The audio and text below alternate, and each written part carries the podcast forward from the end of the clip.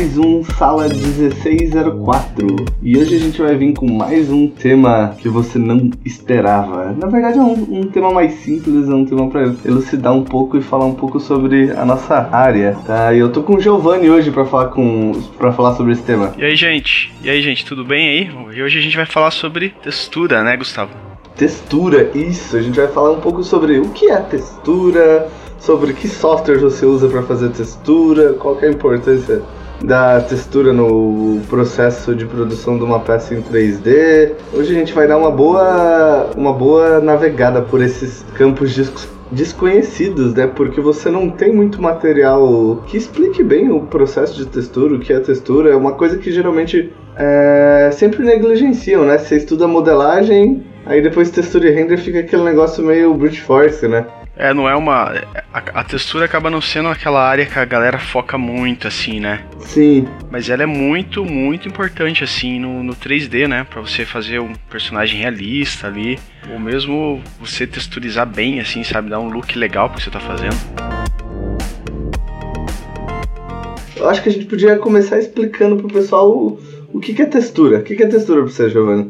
Cara, textura, textura é cor, né? Você dá cor pro objeto ali, mas não só isso, né? Você começa a entrar numa parte que você tem que cuidar do reflexo do objeto, é, do quão a sensação de molhado ou seco ele é, né? Então a textura ela acaba entrando já um pouquinho nessa área de, de look dev também, né?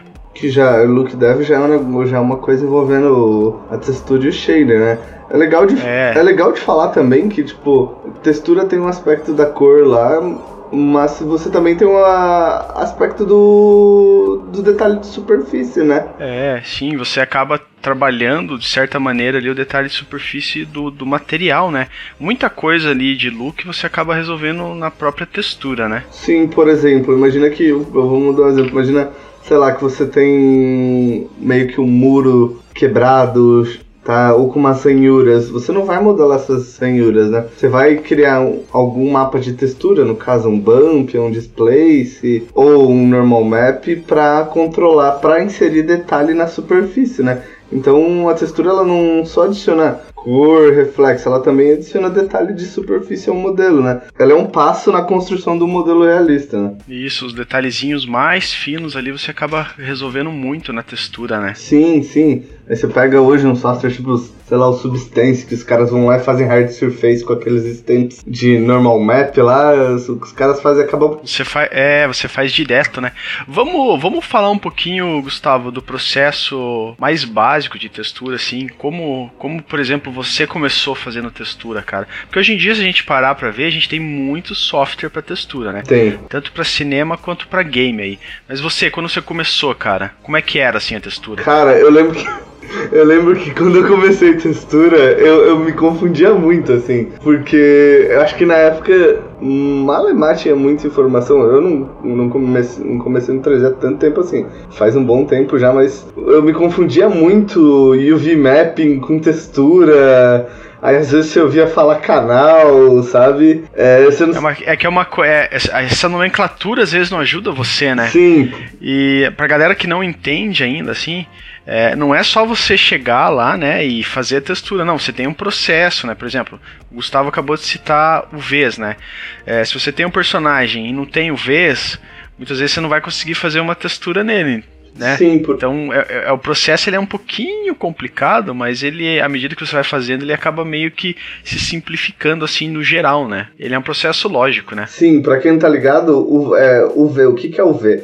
O nosso modelo é um modelo 3D, é, sabe? Quando a gente está modelando 3D, a gente está criando negócio em três dimensões. Mas quando você vai aplicar a textura, a cor, é, a cor é uma imagem bidimensional. Então, como que a gente faz que uma imagem bidimensional vá, vá para um modelo tridimensional? A UV é meio que a ponte que faz com que a gente possa aplicar a textura bidimensional no modelo tridimensional. Eu acho que dava para explicar assim, quer ver? Se imagine uma, uma caixa de papelão. É, o V seria assim, aquela caixa é uma caixa que ela é tridimensional, ela tem ali oito lados, né? É oito? um, dois, três, quatro, não, são seis lados. Não. Matemática, né? Matemática. Ela tem seis lados. Então imagine o seguinte: você tem que abrir ela. Então é, é, como se fosse uma caixa de papelão. Você abre ela e ali você vai ter um mapa UV dela, né? Você vai ter todos os seis lados abertos bidimensionalmente. Você vai conseguir pintar ali de acordo com como ele foi aberto, assim. Sim, sim. É, é, é bem isso que o Giovanni falou. Tipo, você vai ter que. É o processo de bidimensionalizar, tipo, o nosso modelo, porque aquilo, a imagem ainda é bidimensional. A imagem é bidimensional que a gente vai usar para pintar o nosso modelo. Então você precisa fazer com que seu modelo, com que seu modelo fique bidimensional para que ele possa receber a textura e ocorrer essa ponte. Exatamente. Da UV pro modelo, da textura para UV pro modelo. E, e assim, agora voltando naquela pergunta que você fez. Cara, eu acho que quando eu comecei a mexer com textura, eu comecei a brincar muito com. Porque assim, eu comecei mexendo no Photoshop, tá? Mas eu lembro que na época, acho que era o Maya. O primeiro Maya que eu peguei foi o 2008. Acho que foi o único. Foi. Não, Maya 8 na verdade. Foi a última versão que teve número, assim, sabe? O Maya, Maya versão 8. Aí depois começou a mudar pro ano. Uhum. É, 8 ou 8.5, alguma coisa assim. E eu lembro que, tipo, eu não, não manjava muito o processo de UV, sabe? Não sim, sim. Era um, era, o V sempre foi um negócio bem complicado. Hoje é fácil fazer o V. Mas na época você só tinha projeção, era tudo bem treta, assim, sabe? Então eu lembro que eu tentava mexer, eu mexia bastante com as texturas 3D do Maya. Ah, sim, aham. Sabe, as texturas 3D do Maya. Então, porque as texturas 3D elas são projeções. E como proje é, projeção, ele subscreve ao V, assim. Então você não precisa de UV para aplicar o, uma para aplicar essa textura 3D no Maya. Ela funciona através de uma projeção. Então, tipo, era um jeito de eu aplicar a textura nos meus modelos e eu brincar um pouco. Daí eu brincava com aquelas texturas de rock, fractal, noise. E assim, eu mexi no Maya 8 na época eu sou antigo, não é? Porque eu lembro que na época foi o único que eu consegui ter acesso, assim, sabe? Não, não era. Acho que já era 2010, 2011, não era tão fácil ter acesso a essas coisas. Mas até aí foi, era, mais, era mais uma coisa de brincadeira, assim, sabe? Nunca foi uma parada muito séria, mas eu comecei bastante por aí. Até que eu tomei coragem, assim, eu lembro até hoje, era um tutorial do Digital Tutors. Era um, você abriu o V de um dinossauro, cara. você abriu. Eu não sei, eu não sei se eu cheguei a ver esse aí, mas eu lembro que eu vi um de um carro, assim, que você projetava uma, uma palavra assim no carro, falando, nossa, cara, como é que faz isso, sabe? Porque pra quem tá começando é um, é um mistério, né? Sim, cara. E, e, eu lembro que eu demorei muito, assim, para começar a fazer textura. Porque o V era uma parada que me afastava muito, assim. Então eu ficava só modelando no poly by poly, assim, às vezes iluminando, tá? Mas eu sempre fugia da textura. Por quê? Porque eu tinha que fazer o V. E era muito. Era uma, é, antigamente era uma barreira, né, cara? Porque era bem difícil mesmo você abrir o V e ele ficar bom, assim. Você levava horas e horas e horas e horas. Hoje em dia não, hoje em dia você seleciona, você quer cortar ali teus mapas e manda ele abrir e possivelmente, tipo, ele vai abrir perfeitamente. A única coisa que você vai ter que fazer é organizar um pouco ali, né? É, hoje você tem os algoritmos de relaxamento. Antigamente era só por projeção. Então você usava uma projeção cilíndrica, esférica e por projeção que você fazia seu a sua, a sua abertura de UV. Então isso era meio, tipo, era meio confuso para mim na época. Hoje eu vejo que é algo bem simples, mas como tinha que ser tudo meio que no brute force, eu fugi muito disso. Aí, quando eu aprendi a, abrir o V, eu comecei a fazer bastante textura com, com o Photoshop, assim. Mas até aí ainda foi um grande pulo, assim. De eu começar a fazer textura e de eu começar a entender realmente, sabe? A importância é, de como funciona, né? isso, né? como funcionam as coisas, a importância de cada mapa, a relação da textura com a luz, sabe? A importância do spec, tá? Para quem não sabe, o spec é um mapa de que controla meio como seu material interage à luz. Na época, na época você não tinha o glossiness que nem você tem hoje. Na, na época era brutão, assim. Eu lembro que você, você tinha um mapa de spec eu, aí você tinha aquele atributo no, no Blin, sabe? O Reflectivity.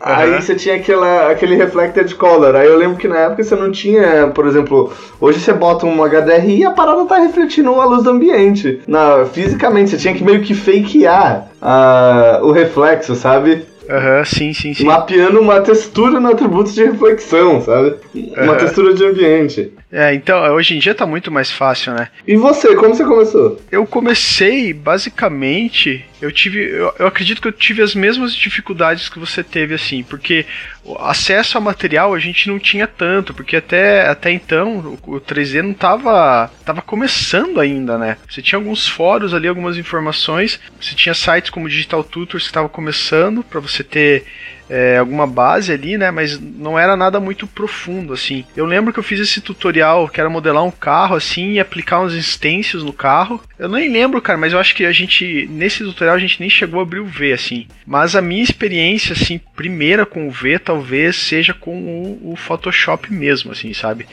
Porque há uns, há uns 6, 7 anos atrás, quando eu comecei, não tinha, não tinha esses softwares, né? Então você qualquer coisa que você tinha que fazer, você tinha que fazer no Photoshop ali e tal.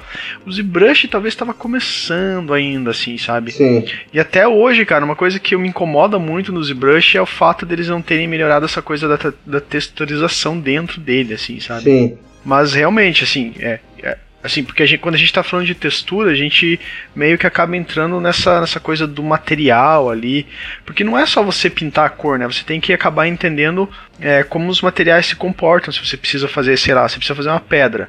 Você tem que entender um pouco como é que essa pedra ela vai funcionar sobre a luz para que você possa replicar é, aquilo no seu modelo ali, né? Sim. Porque às vezes as pessoas acham, ah, eu pintei a cor no meu modelo, então eu só vou botar essa cor e ele vai funcionar bem. Não, se você provavelmente fizer isso, seu modelo ele vai ficar meio plástico, assim, né? Sim, sim. E, e lembra, né, que a gente até pare, tá parecendo ancião aqui do jeito falando, mas assim, uh, eu, eu comecei o que com 3D em 2011, 2012, por aí. Não, não, não faz... faz... tanto tempo, é porque o processo muito, de 3D né? nos últimos anos mudou muito, a, a coisa tá indo muito rápido, assim. É, se você para pra pegar hoje, o, o, sei lá, o software top de texturiza, texturização de cinema que é, que é o Mari, cara, é inimaginável alguns anos atrás um software desse, assim, e o que ele faz, Sim, né? O mais próximo que você tinha desse há uns anos atrás era o Body Paint, que ninguém tinha acesso uhum. a essa parada. E eu, eu é, lembro quando verdade. eu consegui ter acesso a esse software, tipo, ele era muito lerdo, assim. Não era, tão não era tão rápido que nem o Mario, não aguentava texturas tão, tão, tão grandes que nem ele. Mas, assim, e, eu, quando você tava começando a aprender, eu acho que qual foi a, a sacada maior que você teve, assim, que tipo, é, no processo de textura, tipo, o que, que você viu, o que, que você percebeu que acabou fazendo você evoluir bastante? Ou você chegou. Eu, pelo menos, demorei, tipo, pra, pra entender algumas coisas, sabe? E teve algumas sacadas para mim que fizeram muita diferença na, é, no meu aprendizado de textura, assim. O que, que para você foi o mais importante, assim, para perceber e para entender como fazer textura? Então, para mim foi, cara, aprender textura para mim foi um processo muito lento assim, sabe? Eu acho que a maior sacada minha foi começar a parar e olhar para o mundo real e ver exatamente como as coisas funcionam ali, assim, é, é, é tentar entender como, por exemplo, você tem o um material em 3D, o 3D você tem um objeto real. Entre, entender como eu consigo traduzir essas texturas pro, do, do objeto real para o 3D, assim, Sim. sabe? É, utilizando o mapa de cor, utilizando o mapa de specular, utilizando o mapa de glossiness, sabe? Que são, assim, esses são os três mapas básicos, assim, para você começar a fazer uma textura. É, diffuse, que é o de cor, specular, que você vai controlar ali o, o quão reflexivo o seu objeto vai ser, e o de glossiness, o quão brilhante ele vai ser, né?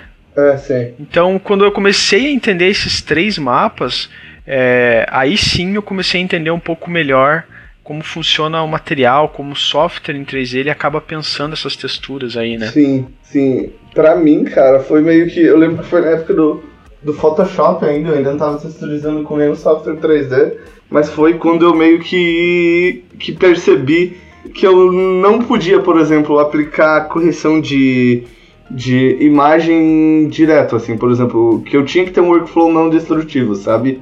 Que eu tinha que preservar. O que, que é workflow não destrutivo, para quem não sabe? Por exemplo, ah, eu vou pegar uma base sólida de verde, daí eu vou usar uma máscara pra, tipo, gerar variação de cor nela, mas assim, eu não vou aplicar essa variação de cor em cima dela sem poder voltar. Eu vou botar meio que uma layer de ajuste em cima disso para que se eu quiser tirar essa variação de cor, ou se eu quiser mudar alguma coisa, eu possa voltar depois. Ou então, um, por exemplo, ah, eu quero aplicar um levels para adicionar mais variação de cor dentro desses tons de verde que eu vou ter, sabe? Eu não vou aplicar o level em cima da imagem, eu vou botar um layer de ajuste em cima da imagem, um levels para depois, para que depois eu possa voltar.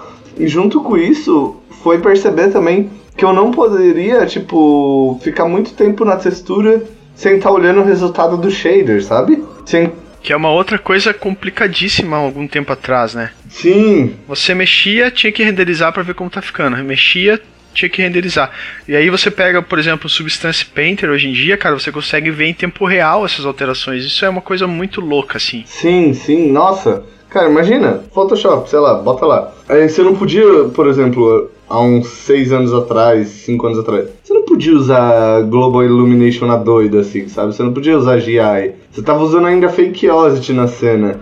Então, muita coisa que hoje a gente tem de graça, a gente não tinha antigamente. Você tava pintando no Photoshop, assim, que a sua textura planificada e saber qual vai ser o resultado depois num software 3D é, é, é, é treta, assim, sabe? Então por isso que era importante você tinha que ter muito. É engraçado que você falando assim, eu acabei me lembrando aqui, porque assim, você começava a fazer uma textura boa, você já tinha muita experiência, você, sabe, você já tinha feito tanto que quando você fazia no Photoshop, você Sim. sabia que ia dar, dar, certo, assim. Você fazia um cinza, um branco que você sabia exatamente como ele ia Sim. ficar no render final. Isso é muito louco. Eu lembro, eu lembro que uma coisa que fez muita diferença para mim foi quando eu descobri como como linkar o Photoshop direto no Maya lá na no, nas preferências, sabe? Que ele tá sempre atualizando uhum. a textura da última que você usou. Sim, sim, sim, sim. Aí, cara, isso foi mind blowing, assim, porque daí eu tava, eu salvava lá o PSD, ia pro Maya e tipo, ah, caraca, tá a última versão aqui. E isso fez muita diferença, assim.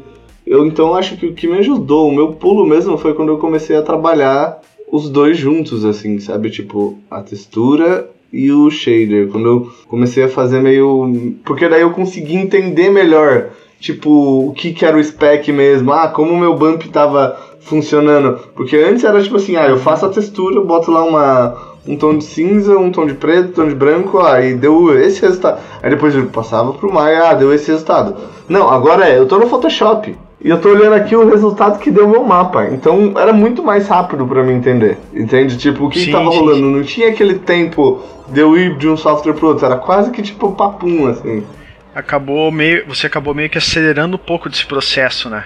Sim, acelerou bastante, assim, e consequentemente acelerou meu aprendizado. E, e assim, a gente tá falando um pouco sobre esse entendimento da textura, sobre a importância desse processo de textura mas ao mesmo tempo que a gente teve uma evolução, tipo, nas técnicas e na meto nas metodologias, a gente também tem, tipo, eu acho que as duas coisas se puxam, assim, sabe? Hoje a gente tem melhores renderizadores, melhores texturizadores, consequentemente você tem que estar tá mais atento ao, ao, detalhe, sabe? E aí eu, eu acho que é, é outra coisa que é importante, assim, que também demorou para mim entender foi você analisar o material assim, por exemplo, eu vejo lá um relógio velho, sabe, ou uma mala velha, sabe, entender assim, ah, como que esse desgaste aconteceu, sabe, no, no material, como que como que ele envelheceu com o tempo, o que que o que que ocorreu para as bordas do couro, sabe, quebrarem assim, ou o que que ocorreu para o meu metal ficar enferrujado, sabe? Então, tipo, a partir do momento você começa também a, a quando você faz começa a fazer mais textura, você também começa a pensar mais sobre o background da, do, do que você está querendo fazer, sabe? Que eu acho que isso é uma parada que eu cometi muito erro no começo eu ainda acho que eu não sou 100% nisso agora. É que você vai colocando, tipo, por exemplo, quando você não tem uma textura muito fletada, assim, que, que você precisa botar mais história naquilo, sabe? De desgaste, de coisas do gênero, de você botar desgaste a mais que o necessário, sabe? Ou em áreas que não necessariamente teriam desgaste. Por exemplo, eu vou texturizar uma poltrona. Pô, eu vou desgastar mais a parte da base onde a gente bota a bunda, porque a gente fica sempre esfregando a bunda ali, sabe? Se for uma parada de couro. Então, tipo, perto da mão da pessoa, talvez a pessoa passe a unha por, sabe, onde ela, onde é o apoio da poltrona. Então você pensar nesse background do, do modelo que você está texturizando é muito importante, assim. Para mim foi muito importante, sabe? Eu começar a entender que isso era uma parte importante do processo, assim. entender. E tem. Eu lembro que eu tinha até um livro sobre, sobre isso que era, era sobre texture painting. Agora eu não tô lembrado o nome do livro, mas eu vou procurar aqui, vou ver se eu descubro ele. A gente coloca o link no com post que era um livro que ele falava exatamente isso, assim, sabe? Ele pegava, por exemplo, ah, você precisa entender a diferença de material e de textura. Por exemplo, o material, o shader no caso. O shader é um metal, tá? A textura é o metal enferrujado, sabe? É, aí ele começava a, a fazer você entender. Ó, olha esse tipo de ferrugem, olha esse tipo de desgaste na madeira, sabe? Olha esse tipo de desgaste do tempo. Por que, que isso acontece com as paredes, sabe? Por que, que tem esse cisco, sabe? O que está acontecendo com, com a parede? Por que, que esse desgaste ocorre? Então a gente meio que tentar fazer uma engenharia reversa, sabe? Você acaba começando a entender o, o processo que levou uh, aquele metal a, a, corroer, né? Entender ali como ele, como ele é visualmente, assim. E essa coisa que você acabou citando de, da textura ter uma história, eu acho que, assim, pelo menos para mim, é, é, é, o estágio final de você aprender textura, assim. Para mim, você já aprendeu todo o processo de texturização e a etapa final é você entender qual é a utilidade dessa textura, né? Igual você tinha citado lá um, a poltrona, né? Então você vai ter que ter desgaste você vai ter que ter partes que elas vão estar tá mais brilhantes, partes que elas vão estar tá menos brilhantes, né? Muita, muita coisa disso aí é, é só textura, você, só na textura você consegue resolver. Então é, é uma parte que eu acho que ele é uma parte que assim, talvez você não tenha material escrito, muito material escrito sobre isso, mas é muito da observação. Ó, tem um livro, o, li o livro que eu falei, o nome é Digital Texture, Texturing and Painting. O nome do cara que escreveu é Owen Demers. O livro é de 2001. 2001, cara. Nossa, olha só. Do, 2001. Então pra gente ver como a gente só a, a, gente não é dinossauro dessa área, ela existe há muito mais tempo. E, e, é muito bom, cara. Esse livro é muito da hora, porque ele fala muito uhum. disso, sabe? Sobre o, os materiais, sobre como eles se desgastam. E é focado pra 3D, assim, sabe? Sobre os mapas. Mas é de uma época que só tinha Color Bump Spec, assim, sabe?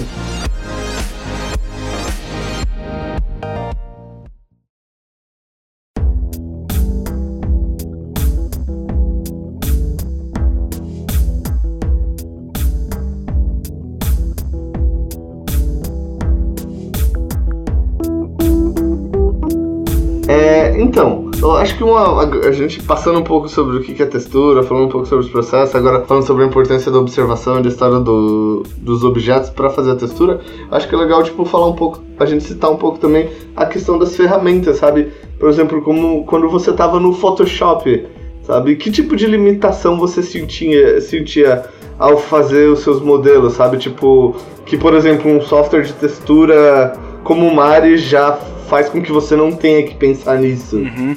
Cara, para mim é assim, é engraçado, porque eu uso Photoshop até hoje. Sim. É, às vezes a gente está falando assim, nossa, software de textura tal, eu preciso aprender um software de textura. Cara, às vezes você não precisa aprender o software, às vezes você precisa ficar atento muito mais ao processo. Muita coisa de textura dá para se resolver no Photoshop. A única coisa assim que me incomoda e é algo que tem que se ter muito cuidado é porque assim, quando você faz lá o seu mapa UV, você vai cortar ele, ok? Sim. Então, nesse corte você vai ter é, né? Você vai ter os lados que vão se juntar. Se você está trabalhando no Photoshop pintando, provavelmente você não vai conseguir pintar direito essa junta. E aí a hora que você botar no seu renderizador e ver a textura, você vai ver que ela não está batendo onde você cortou ali. Então, é, para mim essa hoje em dia essa é a única limitação que o Photoshop tem assim, porque assim, nele dá para fazer correção de cor, dá para você fazer os layers, tal. É a única coisa que você não consegue fazer é fazer com que esses cortes batam. E aí sim é, entram outros softwares de textura que eu acho que acabam salvando a nossa vida com relação a isso. Sim. Sim, é, é eu, eu, concordo com o Giovanni. O único problema que eu vejo é isso.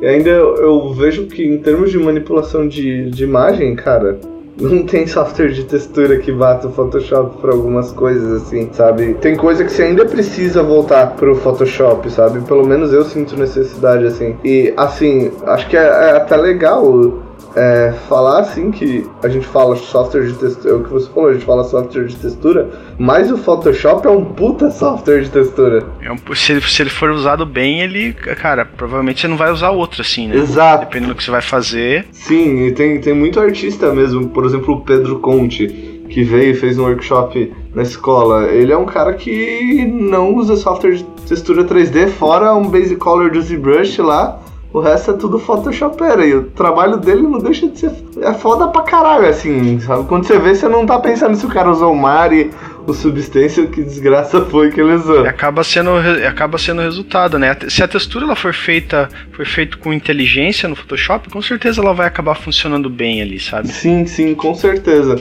E por exemplo, o, o software 3D, agora que você tem, que a gente tem, tipo, o Mari o que você vê de. O que, o que você vê num software desse tipo de.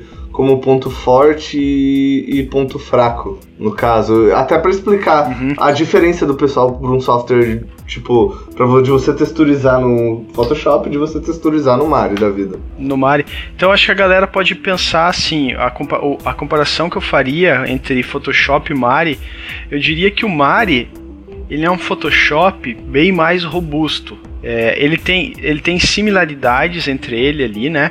Você consegue, por exemplo, você tem os mesmos, os mesmos blend modes que tem no Photoshop, você tem nele. Você consegue fazer de certa maneira uma correção de cor nele ali e tal. O único problema que eu acho do Mari é que ele é um software que ele é muito pesado, assim. Você precisa ter uma placa de vídeo muito boa para trabalhar com ele. Fora isso, eu acho que pra, pra em termos de, de texturização, é, ele seria o melhor a melhor opção, assim, é, para uma produção um pouco mais, mais pesada. E aí você tem em contrapartida um outro software né, o chamado Substance Painter, que ele é voltado um pouco mais para game, ele tem certas limitações aí que o, o Mari não tem, mas ele você consegue lidar a, textura de uma maneira um pouquinho diferente que o, que o Mari, assim. É, você consegue ter um pouco, um pouco mais de máscaras ali, é, você consegue ter uns resultados diferentes ali. Mas para mim o mais poderoso hoje em dia, cara, é o Mari, sim, assim. Sim, Só, só pelo fato dele ter que você ter que ter uma boa placa de vídeo, cara. Me incomoda muito, mas de resto assim. E eu acho que é pros dois, né? Você precisa de uma boa placa de vídeo. É, precisa dos dois. Talvez o Substância ali, uma outra coisa que me incomoda nele é o fato dele ter, é, dependendo de, de como você trabalha, é assim, ele acaba não te ajudando muito assim a trabalhar na textura. Se você precisa ter objetos separados ali, você tem que fazer uma preparação anterior ali, separar, sei lá, no Maya ou no Max, sabe? Para que quando você joga dentro do software, ele leia ali essas partes separadas. E, os tama o tamanho do arquivo dele também. Às vezes os, os arquivos ficam bem grandes, né? Sim, sim. Uma coisa é que eu, para mim, tipo, o Mario ele tem um ponto forte que é a versatilidade, sabe? E a questão da gente poder usar o que a gente chama lá de UDIN, né? Que no caso o que, que é, para quem não sabe o que, que é UDIN ou Multitile Texture. Quando a gente antigamente é os nomes, os nomes complicados, né, cara? Nossa. É. Antigamente. Multitile texture. O cara vai pegar e vai fecha na hora assim, ó. Não vai ouvir mais o podcast. Não, eu não quero mais saber do podcast. O que, vocês estão falando? Que língua é essa? É Klingon, sei lá. O que, que é isso? Pensa que antigamente quando você abriu o V, você botava a sua o V dentro de um tile, que é um espaço de um quadrado, assim, sabe? Você tinha que organizar, por exemplo, você tem um, um personagem lá, cartoon. Você tem que botar todo esse personagem cartoon dentro desse espaço X. Pensa que é um lote, um terreno de, de 50 por 50 metros quadrados.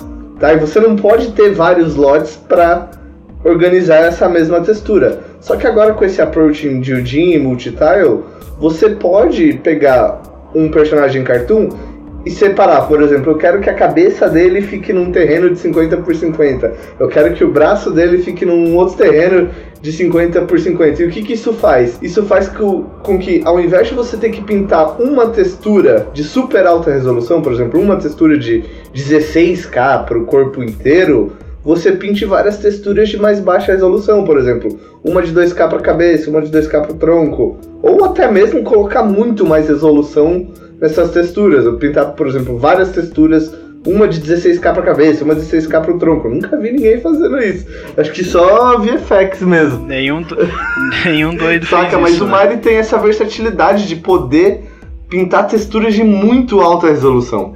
É, você é aquela a gente entra naquela questão de volta da gente cortar o V ali, né? Porque se você tá trabalhando no workflow, que é só Photoshop, então a hora que você vai cortar seus UV, você vai procurar esse corte em lugares que você não vai ver tanto, assim, né? Por exemplo, o personagem, você vai cortar a cabeça dele, você vai fazer um corte atrás na nuca, porque de frente você não, não vai Sim. aparecer. Com, com o Mari, isso aí acaba meio que sendo. É, não importa, porque você pode cortar a cabeça em mil pedacinhos e jogar dentro do software e pintar, porque o software vai entender aqueles cortes e vai, vai cobrir aquilo e vai fazer com que aquilo bata na textura, é, né? Porque você tá pintando no modelo 3D, você não tá pintando num, é, numa imagem.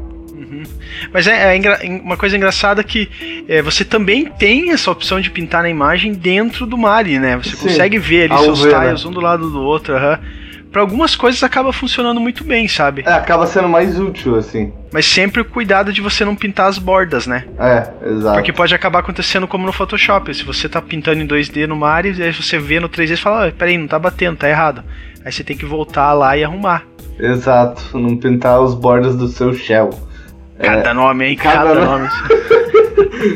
é, e assim, uma coisa que eu acho também interessante do, do Mari é um approaching também que você está mais ligado a, por exemplo, nas últimas versões você está cada vez mais tendo esse pensamento de você trabalhar a textura e ter uma, uma pré-visualização do shader, sabe? Uhum. Hoje no Mari você já tem lá o shader do Arnold, o iStandard, o V-Ray Material, você tem o shader do Redshift, você tem o shader da Unreal, então, tem vários ali que você consegue já visualizar dentro do seu texturizador, que é uma coisa incrível, né? Sim. Porque até então você tinha que fazer a textura ali, ah, beleza, eu vi como ficou aqui, mas você tinha que ir lá no, no, no seu renderizador, no Maya, no Max, Modo, o que for, e, e fazer um render para tirar a dúvida de como tava ficando, né? Sim, e eu acho também o workflow dele muito redondo, sabe? Agora saiu tem um pluginzinho pro, pro Mari que é o MGO, que ele manda as texturas direto pro,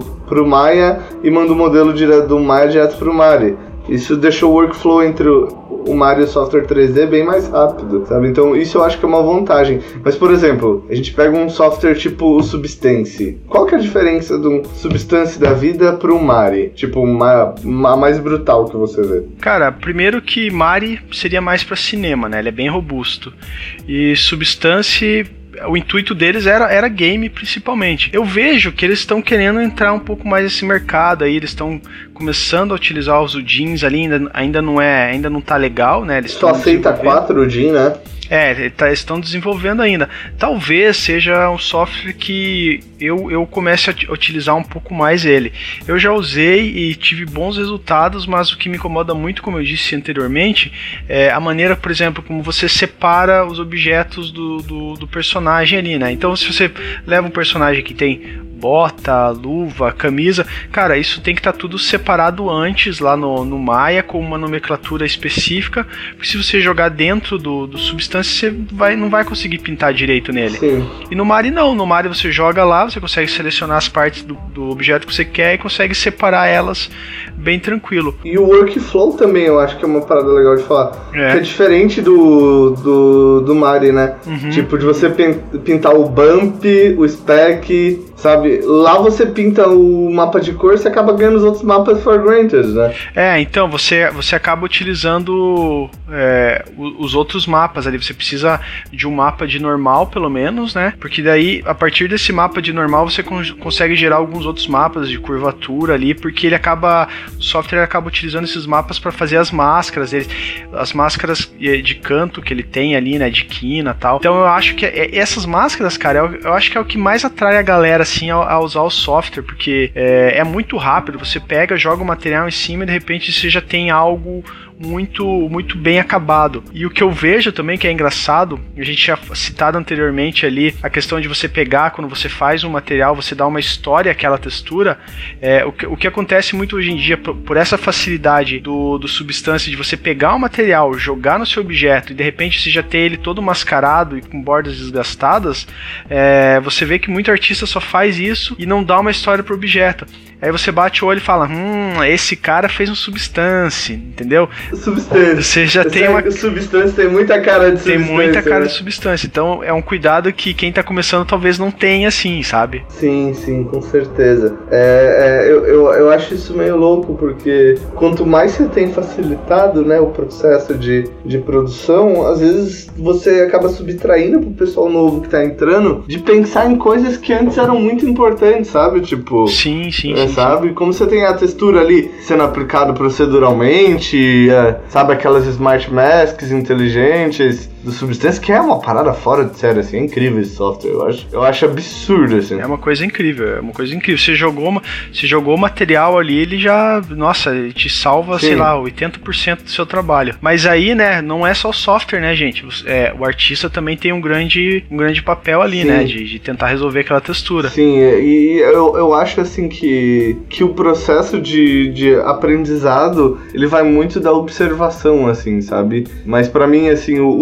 forte do Substância é a questão procedural dele, assim, que é aquilo que gente tava falando da- das máscaras, assim. Você tem muita máscara procedural e você tem um, um workflow muito não destrutivo, né? Então, tipo, ah, eu quero mudar como é minha ferrugem, eu vou lá, em vez de pintar, Uhum. eu vou lá no slider e mudo, assim, sabe? Mas isso também acaba gerando um problema, né? Porque às vezes você tem essas máscaras procedurais e quando você tá acostumado a ver, Sim. você vê que é procedural, assim. Aí você tem que ir lá na máscara e pintar um pouco na mão pra quebrar um pouco a proceduralidade da máscara, né? Sim, você tem que dar aquela leitura ali artística pro seu trabalho, né? Senão ele fica meio Sim. cara de Substance Painter, como a gente tinha falado antes. Mas eu acho assim que o Substância é um super software. Ele e o Mario vão enfrentar uma, uma boa briguinha aí nos próximos tempos, que são dois workflows bem diferentes um do outro, né? Sim, sim, sim. Eles têm similaridades, mas assim, eles estão, eles foram criados Sim. com objetivos um pouco diferentes um do outro, né? Um tá dominando completamente uma indústria, né, que é a Substância de games,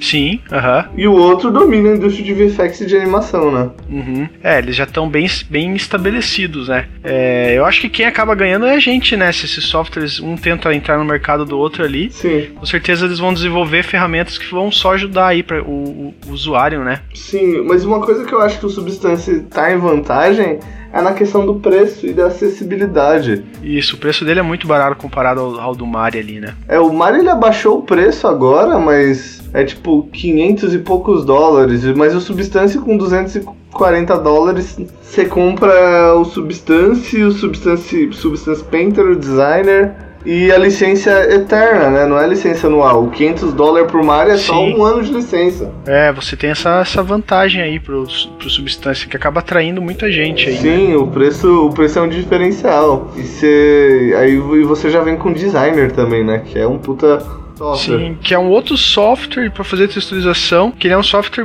completamente diferente do, Do Substância, é um né? software totalmente procedural e, nossa, é um outro pensamento ali também. Nossa, é, é muito louco esse software. E aí, tipo, já entra uma questão de textura que eu acabei nunca usando, que é a, ques- a questão de você usar Node Base ali, os caras constroem coisas incríveis, sabe? Sim, sim. E você pega o Mario já tá indo pra esse caminho, né? Node-based também. É, é verdade. Ele começou no Node Base ali. Vamos ver até onde, até onde ele vai agora, né? Sim, sim. Eu acho que tá, é um caminho que tá todo mundo correndo atrás. Mas eu acho que a gente ainda vai ver muita, muita evolução nesse mercado de textura, sabe? A gente vai começar a ver cada vez mais, mais ferramentas. Você tem aquele plugin lá. Agora eu não me lembro o plugin do Mario que eu acho sensacional. É, Aquele um que você faz as algo Isso, parecido com isso, substância isso, ali, né? De, de procedural e tal. Deixa eu ver se eu lembro o nome. Eu também, cara, eu também acabei esquecendo o nome. Extension Pack. Mario Extension, Extension Pack. Pack, Que né? É muito bom. É verdade. Puta plugin pro Mari que permite você fazer muita coisa. Ah, tem vários nodes procedurais para geração de máscara, sabe? É bem bom. Máscara de edge, sabe? Máscara procedural, flow map. É, ele acaba meio sendo parecido com substância nessa questão ali, né? Mas ainda não é uma substância. Não, não, não, não, não chega nem perto ainda. mas é da hora, mas é muito É mais da hora, puta... acaba, acaba ajudando ali a vida da gente, né? Na hora que a gente vai fazer qualquer coisa relacionada à textura. E, cara, outros softwares aí. Eu, eu assim, eu conheço, por exemplo, o ZBrush. O ZBrush dá para fazer algumas coisas nele, assim. Eu costumo, eu costumo falar isso para meus alunos, assim, que o ZBrush ele não é software de textura, né? Às vezes eles ficam todos empolgados e, nossa, o ZBrush ele tem layers. Mas aí você vai se decepcionar quando você for tentar usar os layers do, do ZBrush ali, porque você vai ver que eles não funcionam de maneira nenhuma. Você consegue fazer uma outra coisinha ali. Mas assim, é, eu falo para eles o seguinte, assim, se vocês olham no meu portfólio, meu portfólio é basicamente ZBrush e Photoshop. Então dá para resolver bem, sabe? É Sim. aquela coisa de você resolver inteligente. Se você tem um corte lá, corta no meio do personagem, da cara do personagem, senão você vai não vai ficar legal, sabe? Sim. E, e aquilo, se você não tem um super PC, gente, você não precisa usar o Mario Substance para fazer um bom trampo. Isso, verdade. Sabe? Você pode usar o Photoshop sabe?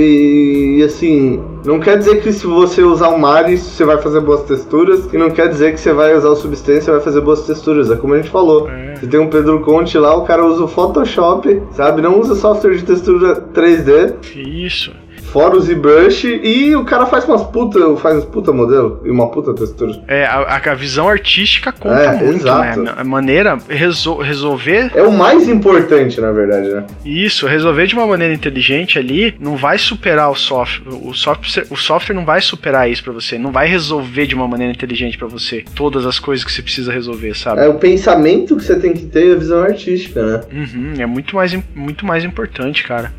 A gente tem também o Moodbox, né, cara, que acaba fazendo umas texturas aí e tal. Há uma galera que usa bastante ele. Sim, o problema. Sim.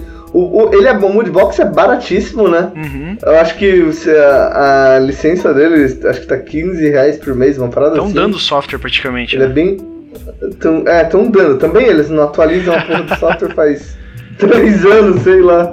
Faz muito tempo. Ele só bota um número é. novo, mas não sai com nada novo. Eu acho que ele lida, ele lida um pouco melhor que o ZBrush de textura, né? Ah, não, ele é bem melhor que o ZBrush pra textura. Ele é bem superior ao ZBrush na textura. E o problema dele é que ele não é tão rápido e acho que tão eficiente como o Mario. Quando você vai comparar ele com um software tipo o Mario, ele acaba ficando pra trás. Mas em custo-benefício, ele é um puta, puta software bom, assim, sabe? Só que o problema dele é quando você precisa fazer coisas com muita resolução ou com um mapa muito pesado, aí ele já começa a gargalar assim um pouco. Uhum. E a gente tem, a gente também podia, podia citar, Gustavo, é, alguns softwares que hoje em dia acabam usando o próprio Photoshop como texturizador. É, você tem aquele DDO, né? Que ele acaba o Didu, né? Ele acaba, ele acaba usando o Photoshop, ele, ele é, engra, é, engraçado, mas é, ainda assim você pinta em 2D, você não pinta em 3D. Você tem uma janelinha que você tá vendo teu objeto, mas você pinta no mapa, direto ali, né?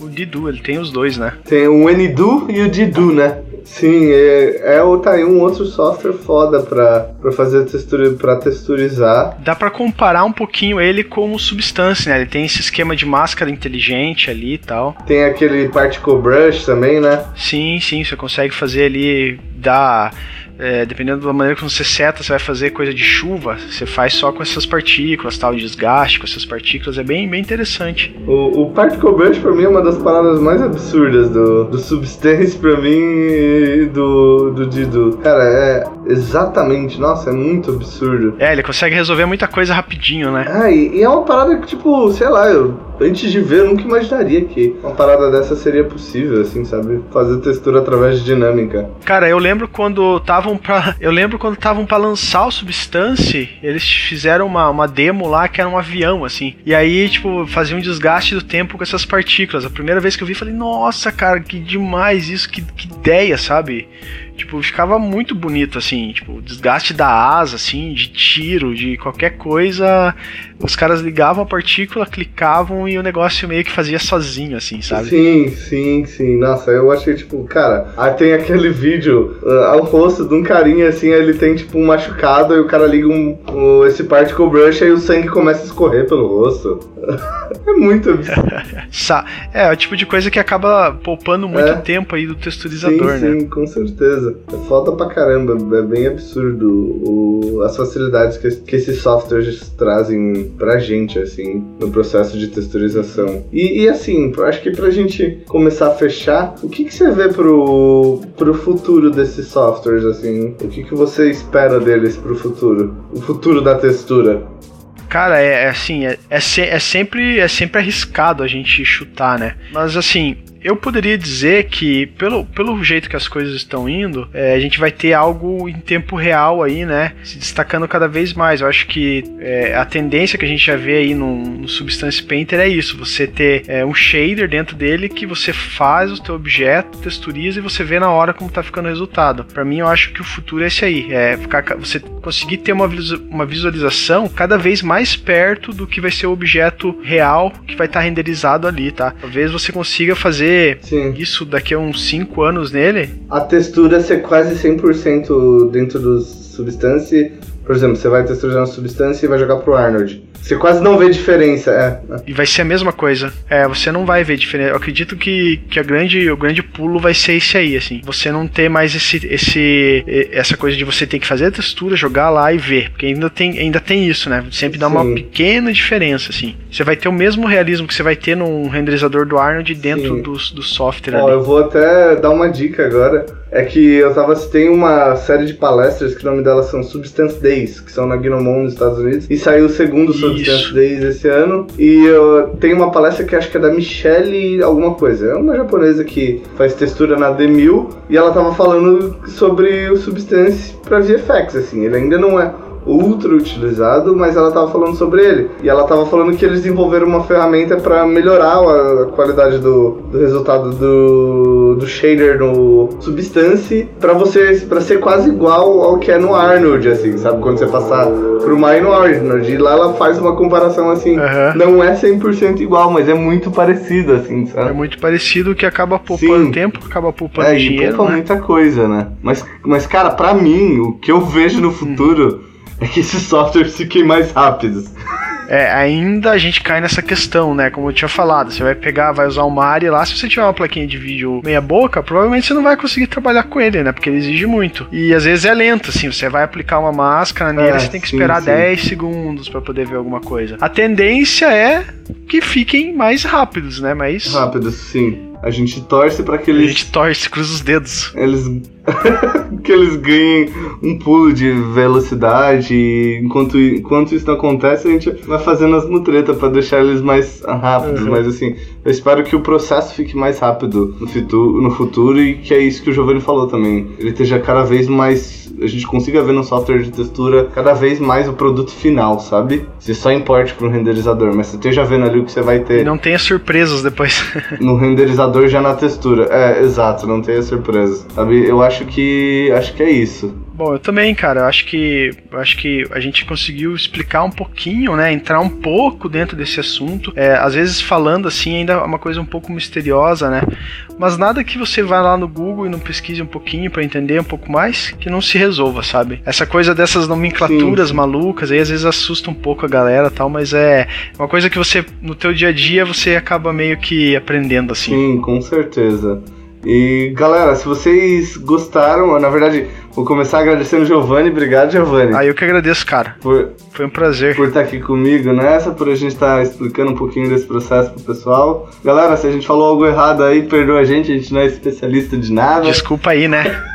a gente ainda tá aprendendo. E é isso, gente. Eu espero que vocês tenham gostado. Tá? Se vocês quiserem que a gente fale mais sobre textura, ou se vocês quiserem que a gente fale mais sobre algum tema específico nos próximos podcasts, peçam nos comentários aí. Deixem no comentário uma mensagem. Ah, fala sobre isso. Ah, fala sobre isso. Ou fala por uma parada. Faz um podcast só sobre história da, dos materiais, como pensar na história da textura, é. coisas do gênero, sabe? Que a gente vai lá e faz por vocês. Se vocês ainda não conhecem nossas redes sociais, vai lá no nosso Facebook, curte nossa página. Se você não conhece nosso YouTube, também tá cheio de coisa maneira lá. Vai no nosso YouTube, se inscreve no nosso canal, ativa o sininho. E se você ouviu esse podcast, não deixe de se inscrever na lista do podcast para poder continuar recebendo o, as notificações para quando sair um podcast novo toda segunda-feira. E assim, se você quer um curso de textura, quem sabe no futuro a gente faz um, né?